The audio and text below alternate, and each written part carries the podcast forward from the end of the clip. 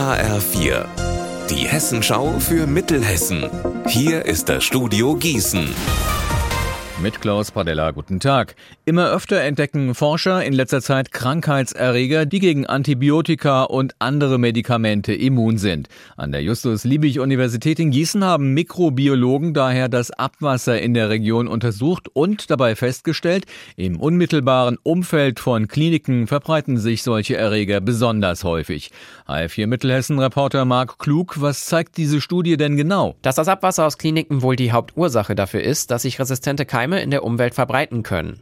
Die Forscher haben nämlich mehrere Proben aus Kläranlagen in der Region entnommen und dabei eben auch Versionen des Acinobacter-Erregers gefunden, die gegen Antibiotika immun sind. Diese resistenten Bakterien haben sie ausschließlich in den Kläranlagen gefunden, die auch Krankenhausabwasser reinigen.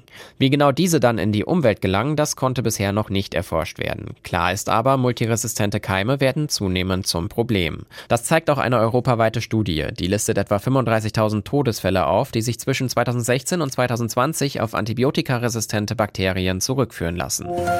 In Haiger sind am Vormittag die ersten Flüchtlinge in den neuen Leichtbauhallen auf dem Paradeplatz angekommen. Nach Angaben des Deutschen Roten Kreuzes als Betreiber der Notunterkunft handelt es sich um 63 Menschen, knapp die Hälfte davon stammen aus der Ukraine.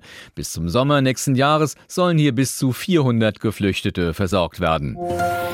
Autofahrer müssen morgen am Gambacher Kreuz auf der A5 mit erheblichen Behinderungen rechnen. Wegen Reparaturarbeiten wird die Fahrbahn in Fahrtrichtung Kassel bis zum Nachmittag voll gesperrt. Der Verkehr wird über die A45 und den Gießener Ring umgeleitet.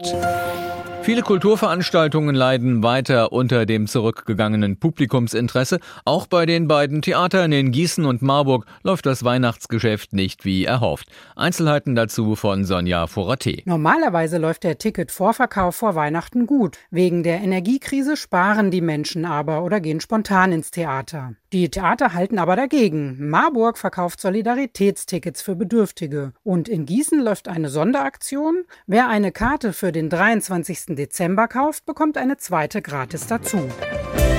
Unser Wetter in Mittelhessen. In der Nacht stark bewölkt, mitunter kräftiger Regen. Morgen viele Wolken und erneut regnerisch bis 12 Grad. Ihr Wetter und alles, was bei Ihnen passiert, zuverlässig in der Hessenschau für Ihre Region und auf hessenschau.de.